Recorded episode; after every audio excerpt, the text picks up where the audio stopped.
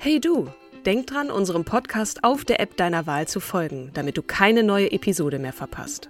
Und wenn du uns noch mehr unterstützen möchtest, schenk uns 5 Sterne auf Apple oder Spotify und lass uns auch noch eine tolle Rezension da. Mit Acast Plus kannst du uns übrigens werbefrei hören und auch 24 Stunden vor dem offiziellen Launch unsere neueste Episode vor allen anderen hören. Mehr Infos in den Show Notes. Ever catch yourself eating the same flavorless dinner three days in a row? Dreaming of something better? Well, HelloFresh is your guilt-free dream come true, baby. It's me, Kiki Palmer.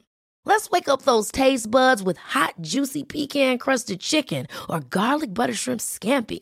Mm. Hello Fresh.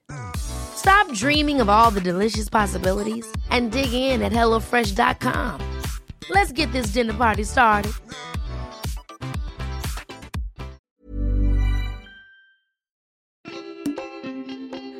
Hallo und herzlich willkommen zu unserem wunderbaren Podcast Starke Frauen. An meiner Seite die zauberhafte, die wundervolle, die gut gelaunt, hoffentlich doch. Wo bist du da? Ich sehe ein Lächeln. Yes! Kim Seidler! und an meiner Seite die wunderbare, großartig, selbst gut gelaunte Katrin Jakob. Ja, wir stehen hier einmal kurz vor unserer Sommerpause. Mm, es wird auf jeden Fall ein bisschen technisch, weil wir heute Lisa Zhu Fang Su, auch kurz Lisa Su, vorstellen. Das ist eine US-amerikanische Elektroingenieurin und Managerin taiwanesischer Herkunft. Ein Role Model für alle Frauen und Mädchen in der IT-Branche. Ta. Das können wir jetzt schon sagen. Ähm, kurz vor der Sommerpause. Ich weiß nicht, wie es dir geht, Kim. Ich pfeife aus dem letzten Loch. Nichtsdestotrotz ja. freue ich mich sehr, dass wir diese Folge hier noch aufnehmen. Ich auch. Äh, ich bin auch sehr, sehr beeindruckt von dieser Frau. Lisa Su, wer ist das? Du hattest es gerade schon gesagt, aber was macht sie? Sie ist die CEO und Präsidentin des Chip-Herstellers Advanced Micro Devices, kurz AMD. Und sie hat sogar einen Doktortitel, nämlich Dr. Lisa Zwu Fang Su. Tusch. Ganz genau. und es ist so lustig, weil ich sehe dein Shirt mit dem Herzen Nope draufsteht ähm, und ich sehe immer so ein bisschen dein Kinn. Ganz, ganz großartig. Wir sitzen nämlich, wie eigentlich jedes Mal bei der Aufnahme, vor unseren Laptops, äh, gucken uns an über Google Meet und ähm, ja, die Laptops, die genauso wie Smartphones und stationäre PCs nicht mehr aus unserem Leben und Alltag wegzudenken sind. Deshalb einmal die Frage an dich, Katrin. Weißt du eigentlich, was für Komponenten genau in deinem Laptop stecken? Obwohl die Frage nicht unvermittelt kommt, wollte ich ehrlich antworten. Äh, es ist, ich habe keine Ahnung. Äh, ich weiß, dass es ein Apple-Computer ist, aber sonst ähm, habe ich wirklich keine Ahnung. Du wirst gleich ein bisschen erzählen, äh, ein bisschen mehr erzählen. Du bist auch sowieso technisch versierter, auch durch deinen Job ohnehin. Ich weiß natürlich, dass es verschiedene Bauteile hat, da drin äh, irgendwelche Chips und Grafikkarten und so. Aber sonst bin ich sehr gespannt auf deine Erklärung, die nun folgt. Wie viele andere wahrscheinlich auch. also, ein Personal Computer, kurz PC, für alle, die jetzt sich gefragt hatten, was war eigentlich nochmal PC?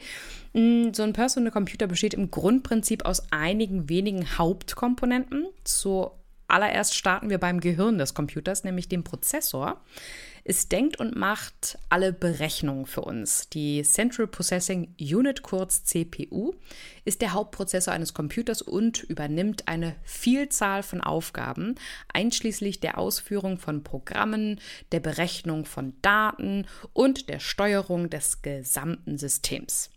Sie beeinflusst die allgemeine Rechenleistung und die Geschwindigkeit der Ausführung von Aufgaben. Deswegen immer Augen auf, was der Prozessor zu bieten hat. Ich empfehle da immer so Vergleichsportale, um dann auch wirklich die Einzelheiten und die einzelnen Komponenten miteinander vergleichen zu können, weil hinterher wundert man sich, warum ist mein Computer so langsam oder mein Laptop so langsam. Dann gibt es aber die zweite Komponente, das ist der Speicher, der Speicherplatz. Der PC hat einen Speicher, in dem er Informationen und Programme speichert, damit er sie später abrufen kann, so ähnlich wie das Gedächtnis des Computers. Mhm. Dann ähm, haben wir nochmal die Festplatte auch wie, wie das Gehirn des Computers, wo er all seine Informationen langfristig speichert. Das ist wie eine riesige Schublade, kann man sich das vorstellen, in der viele Dinge aufbewahrt werden können. Dann haben wir das Motherboard. Damit habe ich auch das erste Mal jetzt bei meinem Arbeitgeber äh, ähm, Berührungspunkte gehabt, weil meine lieben Kollegen mich dann auch da ein bisschen aufgeschlaut haben. Das ist die große oder eine große Platine, auf der alle anderen Teile des Computers befestigt sind. Mhm. Wie das Skelett des Computers, das alles zusammenhält. Mhm. Und dann, wir gucken uns gerade an über einen Bildschirm, was nützt es, genau. wenn wir die ganzen äh, Herzteile haben und nicht sehen können, die Tastatur, damit wir uns überhaupt schreiben können oder auch dem Computer Befehle geben können und dann natürlich das Touchpad oder die Maus sowie die Lautsprecher, damit wir uns auch miteinander, dass wir hören, ne, und dass wir uns hören können. Ich erinnere noch, mein Vater hatte früher, das, äh, ich glaube in den 90ern, seinen ersten PC gekauft für 10.000 Mark und äh, da rödelte dann das Modem dann haben wir über zwei, drei Minuten gewartet, bis die Verbindung stand. Und wir so, jetzt, jetzt können wir die Website öffnen. Das war, hat irgendwie drei, vier, fünf Minuten gedauert und es war damals schnell. Bin oh. ich schon drin? Ja, genau. ist ja schon fertig. Aber echt. Ja, und damit der PC funktioniert, müssen natürlich alle Teile miteinander verbunden werden. So ein bisschen wie beim Puzzle bei dem man die richtigen Teile auch an den richtigen Ort zusammensteckt. Mhm. Ja, aber keine Sorge, das war jetzt sozusagen einmal so der grobe Überblick, weil wir werden in die Innereien weiter einsteigen. Ähm, und ja, Katrin, erzähl. Ja, also mir hilft die Analogie des Menschen, ne? also dass man ungefähr so, das eine ist sozusagen das Gerüst und das andere ist so ein bisschen das, das lebendige Innere. Ähm, das hat natürlich auch ähm, viel mit dem zu tun, was, was Lisa beschäftigt äh, in ihrem äh, täglichen Doing. Dazu kommen wir gleich noch, aber ich wollte natürlich auch nicht ganz doof dastehen ähm, und habe äh, äh, neben den von dir genannten Komponenten gibt es nämlich auch noch die Grafikkarte. Die ist ja auch ganz wichtig. Ähm, das ist eine kleine Platine mit einem Grafikchip der Graphics Processing Unit. Also, ne, du hattest eben von CPU gesprochen und jetzt ist es die GPU, die auf dem Mainboard installiert wird und wegen ihres Energiehungers meistens noch einen großen Kühlkörper besitzt. Ähm, wir alle kennen das vielleicht auch, wenn der Computer heiß läuft. Also hier mhm. auch, wenn, wenn wir aufnehmen, dann denke ich mal, mein, mein äh, Computer hebt ab. Diese Grafikkarte sorgt dafür, dass wir überhaupt etwas sehen. Natürlich kann man sich denken, äh, und äh, auf unser Bildschirm, denn sie ist eben für die Grafikausgabe zuständig. Ja. Das ist, glaube ich, selbsterklärend. Genau, also an, an die lieben Kollegen von mir, äh, die eher äh, vielleicht auch unter der Betitelung Technik-Nerds laufen.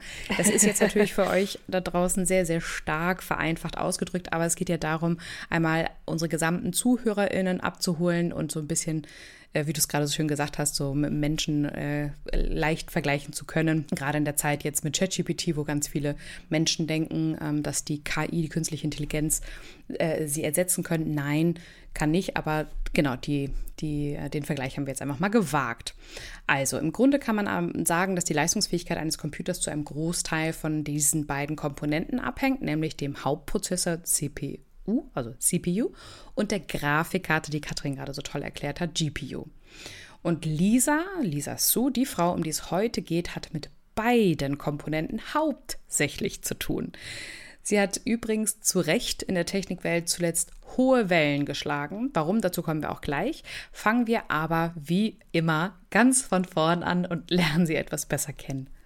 Ich finde, du machst das Cliffhanging auch sehr, sehr gut, Kim. äh, da macht, es macht auf jeden Fall schon Laune und ich kann nur sagen, ich habe ja mit der Technikwelt gar nicht so viel zu tun, aber je mehr ich mich damit beschäftigt habe und auch verstanden habe, äh, was sie da genau macht, desto begeisterter war ich eigentlich auch. Also, Lisa Zwu Fangsu wurde am 7. November 1969 in Taiwan geboren, genauer in der Küstenstadt Tainan, der ältesten und sechstgrößten Stadt Taiwans mit einer Bevölkerung von 1,9 Millionen EinwohnerInnen. Das sei nur der Ordnung halber erwähnt.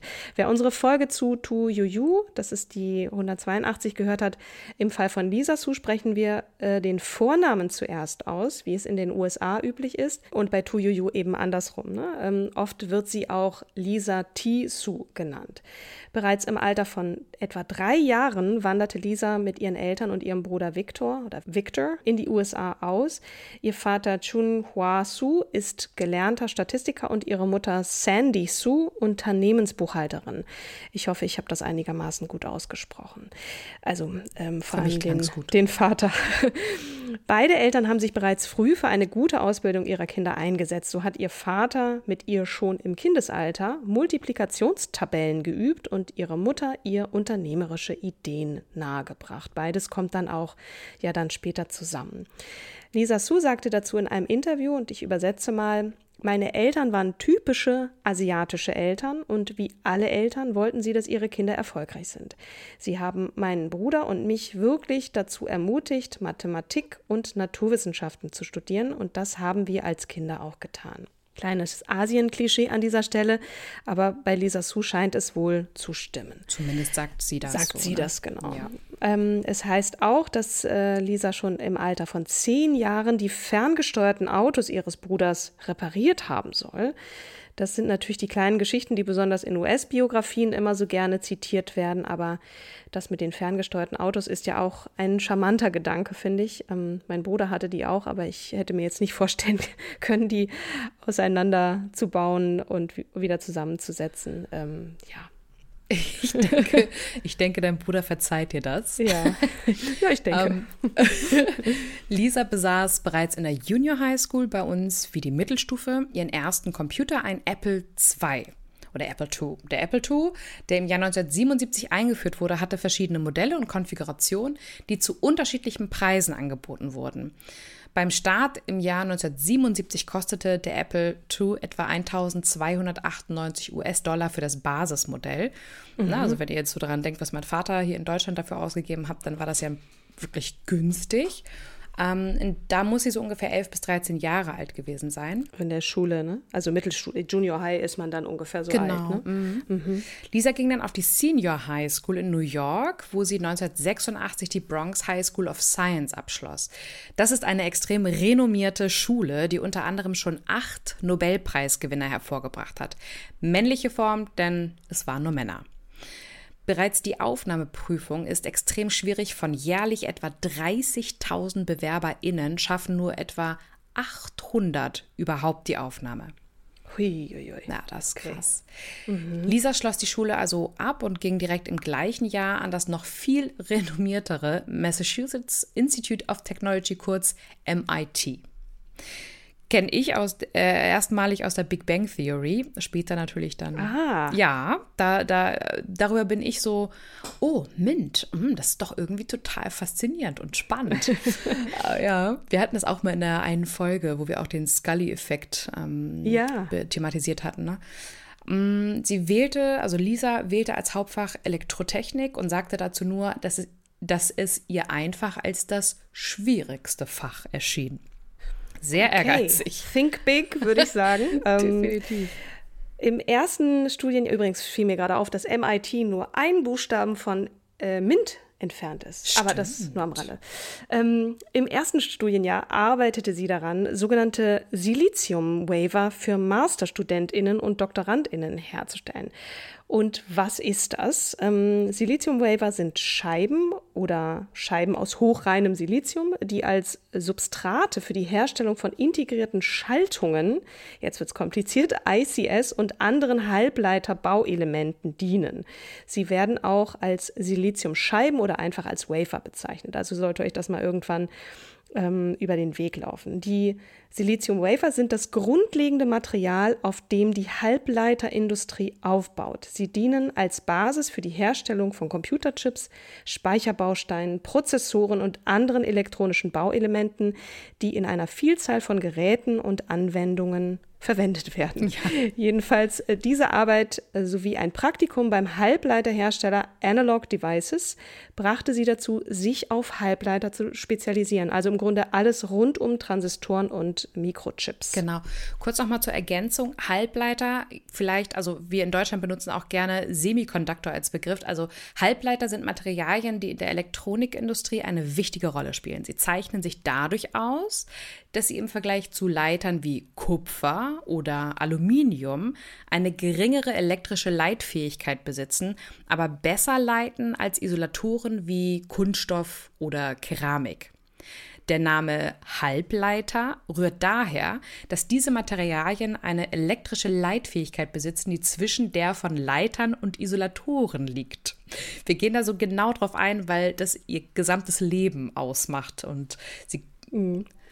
Halbleiter finde ich schon, also zwischendrin Ja. irgendwie. Das Glas ist halb voll, würde ich sagen. Ne? Ist halbleitend. Halbleiter finden in, in einer Vielzahl elektronischer Bauteile Anwendung, insbesondere in Transistoren. Und was sind wiederum Transistoren? Das wiederum sind elementare Bausteine der modernen Elektronik und dienen zur Verstärkung oder Steuerung elektrischer Signale.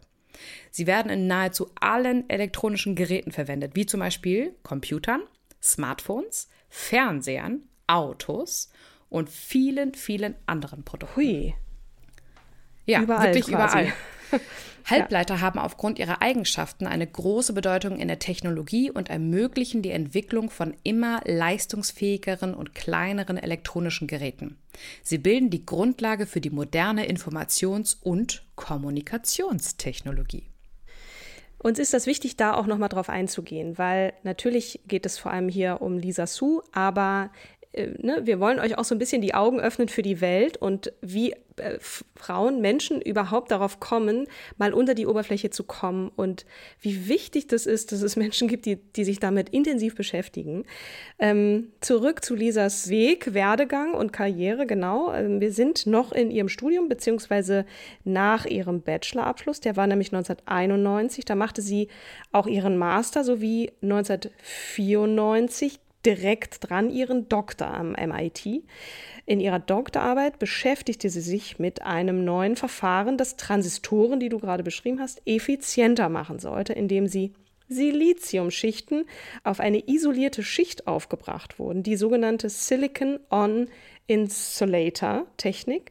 Übrigens, Silicon, ihr kennt das vielleicht vom Silicon Valley, ist nicht Silikon übersetzt auf Deutsch, sondern Silizium, was ich echt Mega. total krass finde. Da, da, da fiel mir Vielen wirklich Dank an Schuppen von den Daniel Augen. den- also den Silicon Einwurf. Valley ist, ja genau, ist Siliziumtal, finde ich großartig. Ja genau, Grüße gehen raus an Ja, Daniel. wirklich. Also dafür liebe ich unseren Podcast. Jedes Mal lernen wir, ich kann für uns beide, glaube ich, sprechen, wirklich was dazu.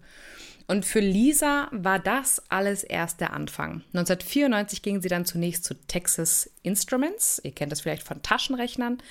Und dann schließlich zu IBM, wo sie später Vizepräsidentin des Halbleiterforschungs- und Entwicklungszentrums wurde und sich hauptsächlich mit der Frage beschäftigte, wie das Element Kupfer in der Chipfertigung besser genutzt werden kann. Die Ergebnisse entwickelten sich ab 1998 zum, und jetzt habe ich Gänsehaut, zum Industriestandard. Okay, bam.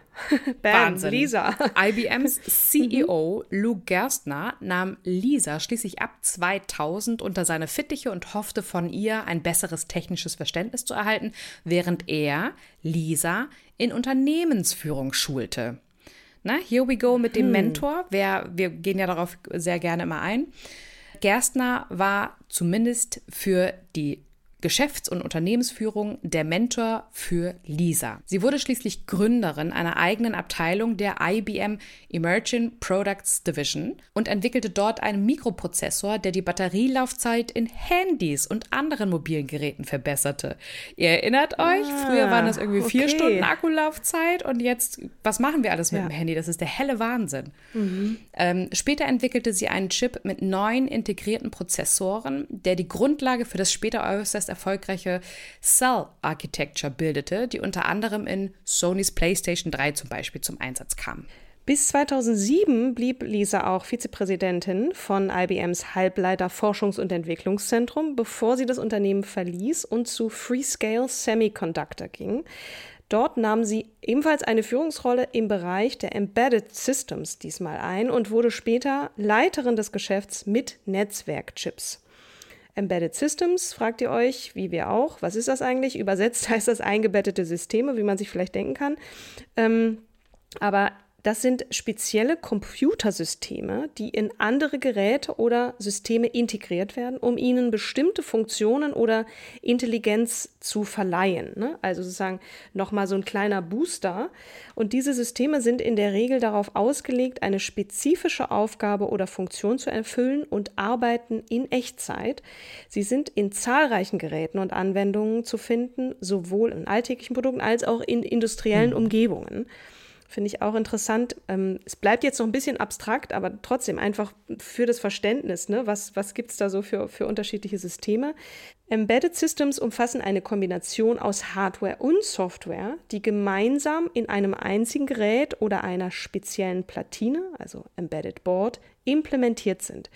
Die Hardware-Komponenten umfassen Prozessoren, Speicher, Sensoren, Aktuatoren, das erkläre ich jetzt nicht, aber sei erwähnt, und Schnittstellen, während die Software die Firmware, Betriebssysteme, Treiber und Anwendungssoftware umfasst. Ein charakteristisches Merkmal von Embedded Systems ist ihre Einbettung in das umgebende System, wie schon gesagt, in dem sie arbeiten. Sie sind nicht als eigenständige Computer gedacht, ne, sondern erfüllen ihre Aufgaben innerhalb dieses größeren Systems. Also so ein bisschen wie alleine leben können sie nicht, aber wenn sie in ein System eingebettet sind, dann können sie dort eben Großes bewirken. Sehr gut. So, sehr gut. so stelle ich mir das jetzt zumindest in meinem Kopf vor.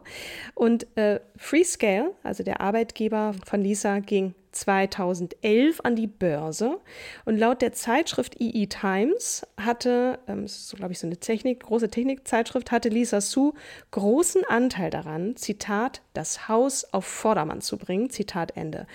2012, nach jahrelanger Forschungsarbeit und der Teilhabe an mehreren industrieverändernden Entwicklungen, ähm, da war sie offensichtlich auch immer ganz vorne dabei, folgte schließlich der Wechsel zu AMD. Ne? Ja. Advanced Micro Devices nochmal kurz erwähnt. Exakt. Mhm. Genau, kurz zur geschichtlichen Einordnung des Unternehmens von AMD. Es ist 1969 äh, gegründet, also ein gegründetes Halbleiterherstellerunternehmen mit Sitz in Santa Clara, Kalifornien, dem Mittelpunkt des sogenannten Siliziumtal, also Silicon Valley. 1979 erwarb AMD von seinem heutigen Hauptkonkurrenten Intel die Lizenz, die sogenannten 8086 und 8088 Prozessoren äh, nachzubauen. Intel könnt ihr, ich habe häufig, wenn man irgendwie einen neuen Laptop kauft oder ein neues, äh, ja doch einen neuen Laptop, dann ist da immer so ein Intel-Aufkleber drauf. Daher kennt man vielleicht auch Intel. Intel und AMD haben sich auch nach einigen Rechtsstreitigkeiten um Lizenzen und Patente als die beiden wichtigsten Hersteller von Prozessoren herauskristallisiert. Mhm. Offensichtlich sind das die, also Prozessoren, ich kenne mich ja nicht aus, wie ihr wisst, ähm, diese 80, 86, 80, 88 Prozessoren sind irgendwie der heiße Scheiß gewesen. Und da, da ging es irgendwie drum, äh, sei es drum. 2006, also nochmal kurz zurückgesprungen, vor dem Wechsel äh, zu AMD von dieser, übernahm AMD allerdings den Grafikhersteller ATI und wurde damit auch Anbieter von Grafikchips und Grafikkarten. In diesem Bereich heißt der Hauptkonkurrent nicht Intel, sondern Nvidia, ebenfalls mit Sitz in Santa Clara, wie auch N Intel. Die sind ja da alle irgendwie auf, ja. die knubbeln sich da in Kalifornien. Und AMD kämpfte seitdem immer so ein bisschen an zwei Fronten und war in beiden Bereichen äh, immer das etwas unbekanntere Unternehmen, der ewige Zweite, der vor allem über den Preis punkten konnte. Genau. Wir sind weiterhin vor ihrer Zeit 2012, ähm, als sie zu AMD gekommen ist, um euch noch mal ein bisschen mehr die Historie zu AMD erkl zu erklären und warum sie so bedeutend ist auch für AMD. Also seit 2008 produziert AMD gar keine Chips mehr. In dem Jahr hat AMD nämlich all seine Fertigungsstätten verkauft, um sich nur noch auf die Chip-Entwicklung zu konzentrieren. Doch 2011, ein Jahr bevor Lisa dort anfängt, sind die Prozessoren, die neu erschienen sind, gefloppt. Sie waren zu langsam, zu energiehungrig und überhaupt sehr ineffizient. Und damit überließ AMD dem inzwischen fast uneinholbar stark gewordenen Konkurrenten Intel fast komplett das gesamte Feld und konnte kaum noch Marktanteile für sich verbuchen. Mhm. Es war, glaube ich, schon ein ziemlich revolutionärer Move, die ganzen Fabriken aufzugeben und nur noch zu entwickeln. Ne? Aber Lisa hat das, glaube ich, im Nachhinein auch als, als richtigen Schritt bezeichnet. So, wir sind an dem Punkt, wo sie das Unternehmen nun vorfindet. Betritt. Ähm, mit, genau, Lisa betritt äh, sozusagen die Szenerie, die Heiligen Hallen, die Heiligen Hallen von AMD und ähm, man kann jetzt schon spoilern, dann ging es bergauf. Ähm, also, ne, der ewige Zweite liegt mehr oder weniger am Boden und äh, sie kommt 2012 zu AMD. Zunächst als Senior Vice President und General Manager war sie hauptsächlich mit dem Auslandsgeschäft und der Erschließung neuer Geschäftsfelder beschäftigt. Zwei Jahre später wurde sie aufgrund ihrer einschlägigen Erfahrung im Bereich der da sind sie wieder, Embedded Systems und ihre Erfahrung in der Produktdiversifizierung zur Präsidentin und CEO ernannt, was von der Fachpresse äußerst wohlwollend begleitet wurde. Übrigens, die Links packen wir euch auch nochmal gerne in die Shownotes. Mhm. Kurz auch nochmal zur Erklärung. Erstmal war sie Senior Vice President und dann wurde sie General Manager, was ja aka CEO bedeutet. Ne? Also nur, dass ihr das nochmal vernünftig einordnet. Danke für, den, für die Fußnote. Also wohlwollend wurde es deswegen vor allem aufgenommen, weil ähm, Lisa damit die weltweit erste weibliche CEO einer großen Halbleiterfirma überhaupt war. Also es war schon ziemliches und Novum. Wieder kurz mal sacken lassen, Gänsehaut ja. spüren.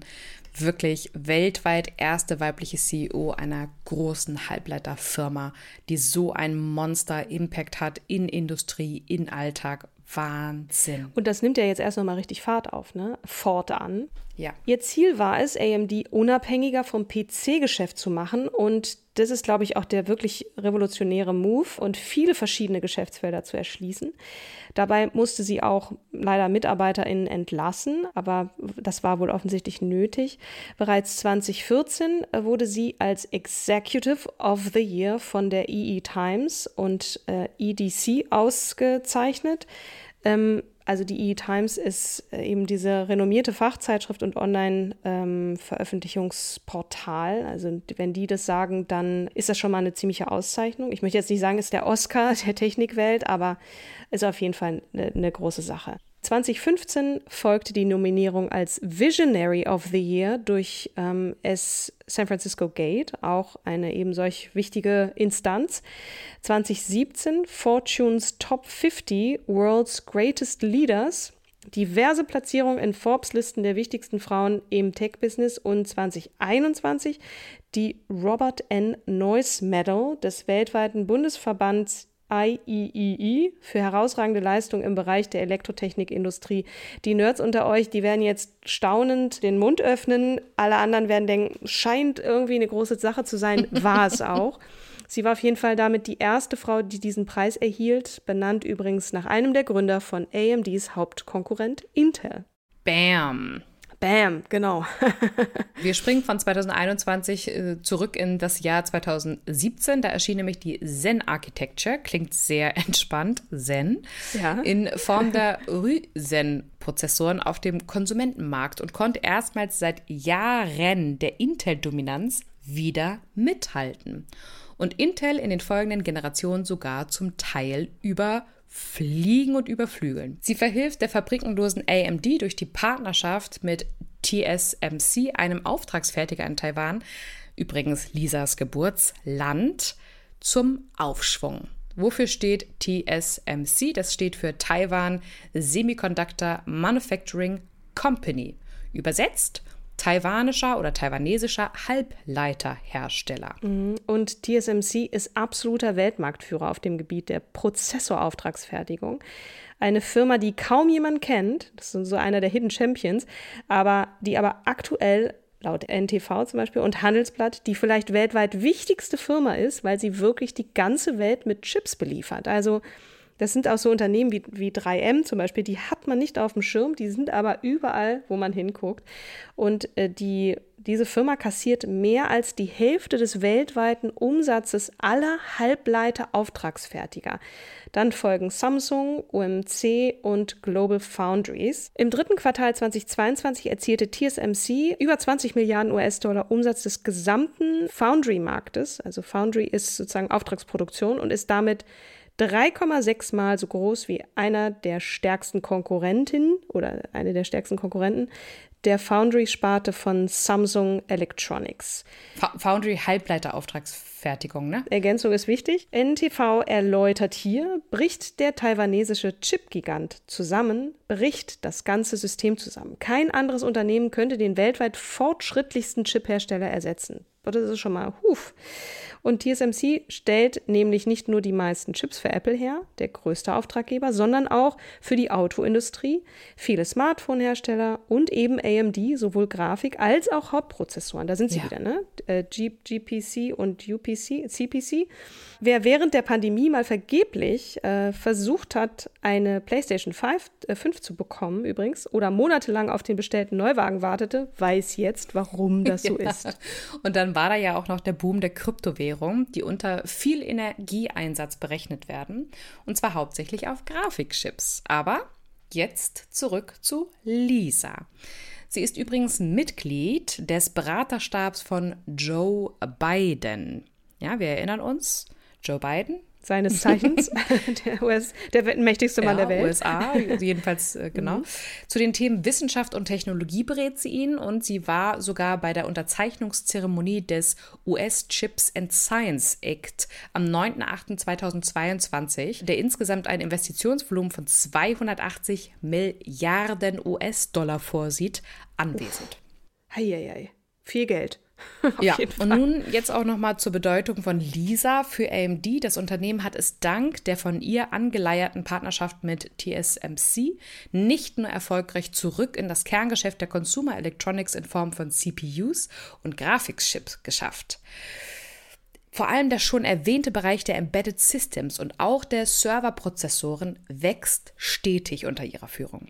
Der Fokus liegt hier laut Lisa in High Performance Computing, kurz HPC, große, große, wirklich riesengroße Computersystemen. Mhm. High Performance Computing bezieht sich auf den Einsatz von leistungsstarken Computersystemen und Ressourcen, um komplexe, rechenintensive Aufgaben zu lösen. Und zwar in jeder Industrie. Das ist gerade auch etwas, was, womit wir uns hier bei meinem Arbeitgeber Evident super stark beschäftigen und das wirklich in den Industrien hoch und runter präsentieren.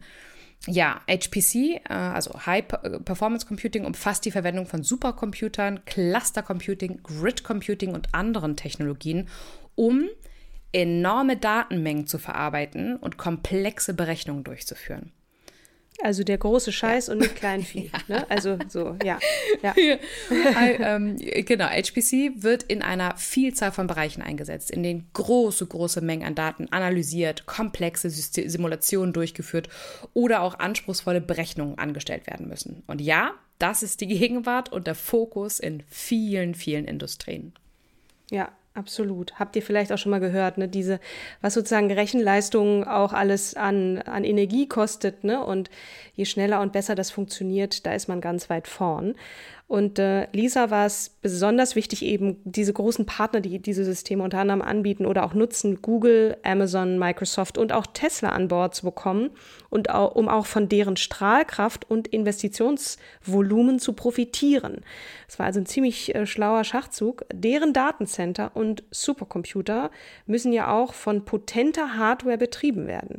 Dazu kommen zum Beispiel auch Unternehmen in der Medizintechnik, der Flugtechnik und auch dem Militär. Das ja gerade auch äh, wieder wichtiger wird leider. Obwohl AMDs Marktanteile bei CPUs, also den Prozessoren, sich Mitte des letzten Jahres, also 2022, bei circa 24 Prozent, also bei Intel waren es circa 70 Prozent bewegten und bei den Consumer GPUs gerade mal bei 12 Prozent, hat der Aktienwert von AMD erstmals den von Intel überholt. Um das einmal zu veranschaulichen, AMD steckte noch vor zehn Jahren in erheblichen finanziellen Schwierigkeiten und seit Lisas Übernahme als CEO 2014 ist die Mitarbeiterinnenzahl nach den erwähnten Entlassungen trotzdem von circa 8000 auf etwa 25.000 angewachsen und der erwähnte Aktienwert hat sich in der Zeit vervielfacht. Ja, und wieder Gänsehautmoment. Nach Ende der Pandemie kämpfen gerade viele Unternehmen mit stark rückläufigen Verkaufszahlen. Unternehmen wie Samsung, der US-Speicherhersteller Micron oder auch Intel leiden zudem unter ihren hohen Investitionen und viel Lagerbestand nachdem zum Beispiel mit Samsung 2022 noch Rekordgewinne einfahren konnten. Und Lisa sagt dazu, dass sie mit dem Einbruch rechnen musste, allerdings nicht in diesem Umfang.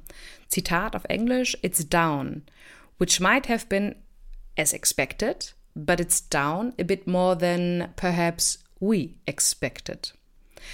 AMD ist ebenfalls betroffen mit einem aktuellen Quartalsminus von 139 Mio US-Dollar, dank der Produktdiversifizierung allerdings erheblich weniger als beispielsweise Intel, die im Januar 2023 einen Verlust von 664 Mio US-Dollar innerhalb von drei Monaten meldeten, nach einem Vorjahres viermal so ja, viel, ne? Nach einem Vorjahresgewinn von 4,6 Milliarden US-Dollar. Wow. Um die Diversifizierung noch weiter auszubauen, kaufte AMD unter anderem im Februar 2022 den weltgrößten Entwickler integrierter Schaltkreise Xilinx für 49 Milliarden US-Dollar. AMD widmet sich außerdem dem Trend, dass Unternehmen eigene Chips für ihre speziellen Ansprüche designen. Auch sehr spannend und sehr trendy. Mhm. Hier, nicht aus dem Regal, mhm. sondern custom, custom made. Custom, ne? ja. ja. Hierfür hat AMD das Startup Pensando für 1,9 Milliarden US-Dollar gekauft. Pensando hilft anderen Firmen dabei, ihre Rechenzentren zu optimieren. Also es ist schon sehr schlau, ne? sich die zu diversifizieren und dann zu gucken. Sie hat da schon äh, ein, ein gutes Gespür. Diese Unternehmen haben nur eben keine Frau als CEO. Und wo wir eben so schön bei schwindelerregenden Geldsummen waren, muss man natürlich auch noch mal gucken, äh, was verdient denn eigentlich so eine Lisa Su. Äh, 2019 war sie die bestbezahlte CEO aller Unternehmen im Aktienindex Standard Poor's 500. Das ist ein Aktienindex, der die Aktien von 500 der größten börsennotierten US-amerikanischen Unternehmen umfasst. Das ist mal, uff, da nicht nur die bestbezahlte Frau, sondern Männer sind hier inkludiert. Damit ist sie die erste Frau überhaupt, der das gelang. Also hier schon mal ein Superlativ und aus diesem Grund kann man wirklich auch sagen, das ist, das ist der Grund, warum wir sie ausgewählt haben. Sie verdiente wohl dank einer einmaligen Aktienausschüttung etwa 58,3 Millionen US-Dollar, fast 13 Millionen mehr als der Zweitplatzierte. Ihr Basisgehalt war dabei etwa eine Million US-Dollar. Erfolgsboni von 1,2 Millionen kamen noch dazu. Hui, gemessen an ihrer Wichtigkeit immer noch weniger als, als der ein oder andere Profifußballer, das muss man da auch noch dazu sagen. Und äh, Sheryl Sandberg ist da natürlich auch, ähm, in die Region kommt sie auch nicht, aber es ist trotzdem wahnsinnig viel Geld, was Lisa verdient. Ne? Lisa Sue ist derzeit wie früher Agent Scully von Akte X mit ihrem Scully-Effekt. Sie ermutigt als Role Model viele Frauen und Mädchen, eine Karriere in den MINT-Berufen anzustreben. MINT kennt ihr Mathematik, Informatik, Naturwissenschaften, Technik. Die äh, Non-Profit Organisation United States Institute of Peace schreibt über Lisa, diese erfahrene Führungskraft der Tech-Branche wird geehrt für ihre Leistungen bei der Revolutionierung von High-Performance-Computing, ihre Bereitstellung von Supercomputing-Leistungen zur Erforschung von Infektionskrankheiten und für das inspirierende Vorbild, das sie für Menschen aller Hintergründe ist, Karrieren in den MINT-Fächern Mathematik, Informatik, Naturwissenschaften und Technik anzustreben. Und ganz kurz Infektionskrankheiten, damit ist tatsächlich Corona gemeint. Und auch für Frauen im Speziellen hat Lisa sich eingesetzt und den Lisa Sue Fellowship Fund am MIT mitbegründet, der junge Frauen mit vielversprechenden Studienprojekten finanziell unterstützt.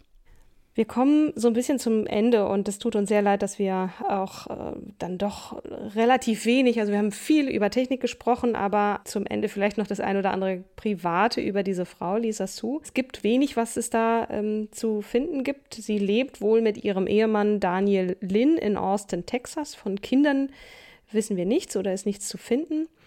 Ähm, sie ist jetzt auch nicht für die ganz großen Charity-Gesten bekannt. Ich habe mir ein, zwei Sachen mit ihr angeguckt. Sie ist total zugänglich und hat auch Humor. Also es ist auf jeden Fall jemand, der jetzt gar nicht so nerdig daherkommt, sondern wirklich auch ähm, sehr lustig.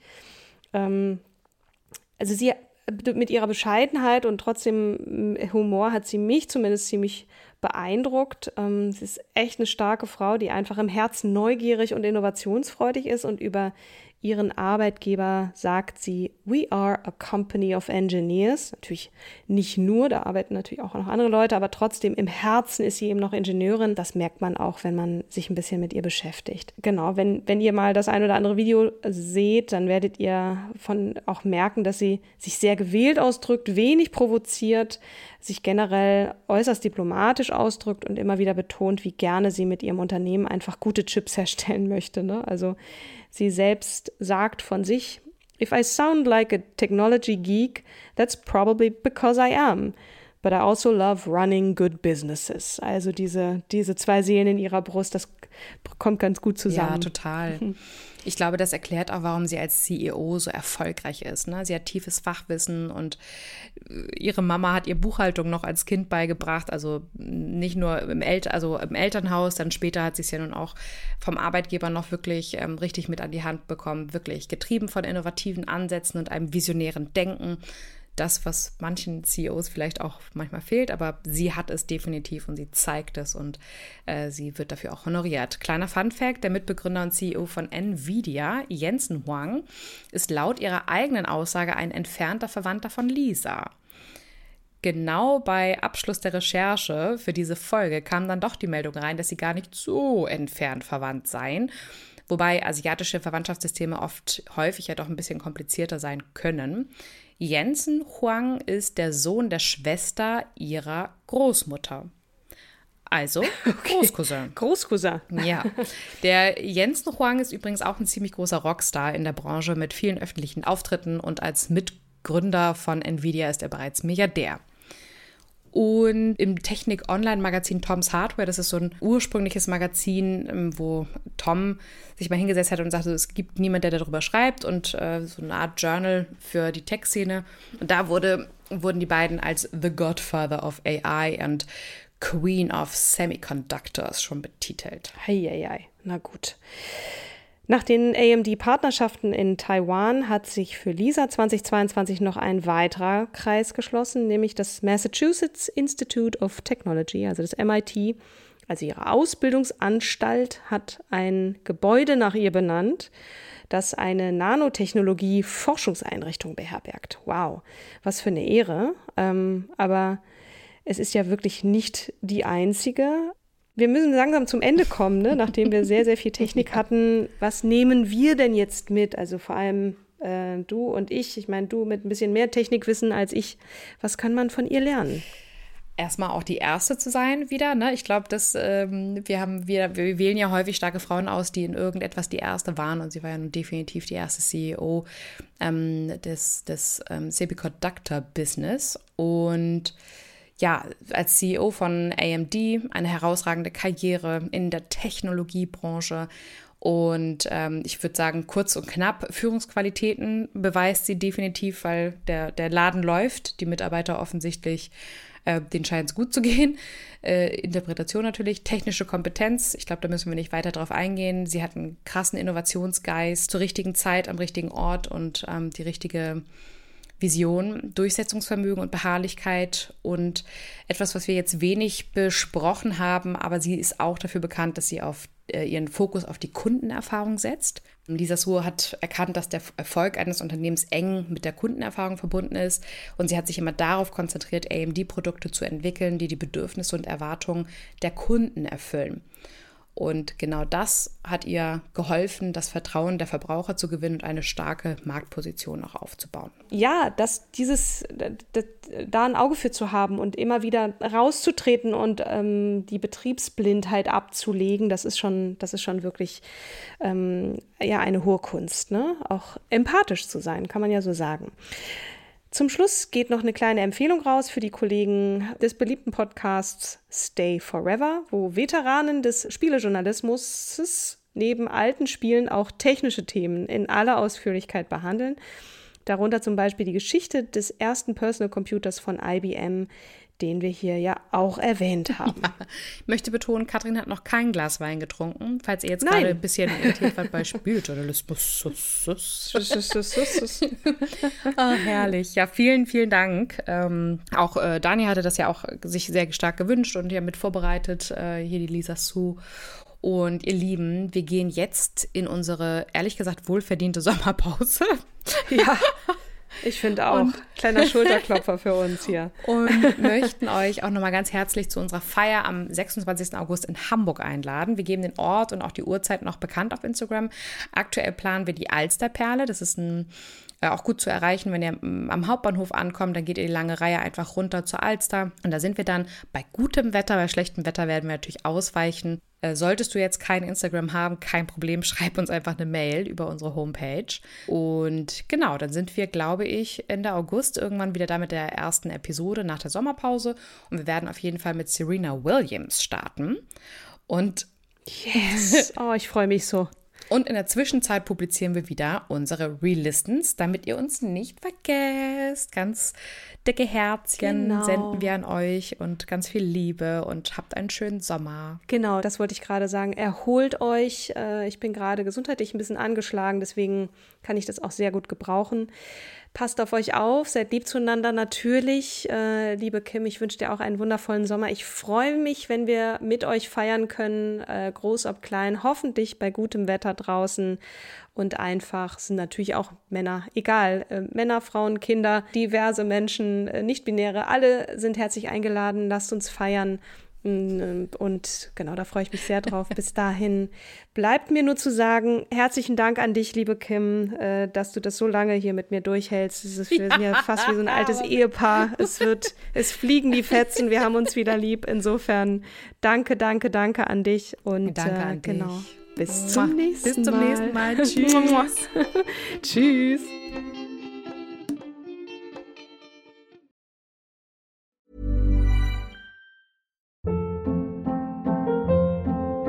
Hold up. What was that? Boring. No flavor. That was as bad as those leftovers you ate all week. Kiki Palmer here, and it's time to say hello to something fresh and guilt-free. Hello Fresh. Jazz up dinner with pecan-crusted chicken or garlic butter shrimp scampi. Now that's music to my mouth. Hello Fresh. Let's get this dinner party started. Discover all the delicious possibilities at hellofresh.com.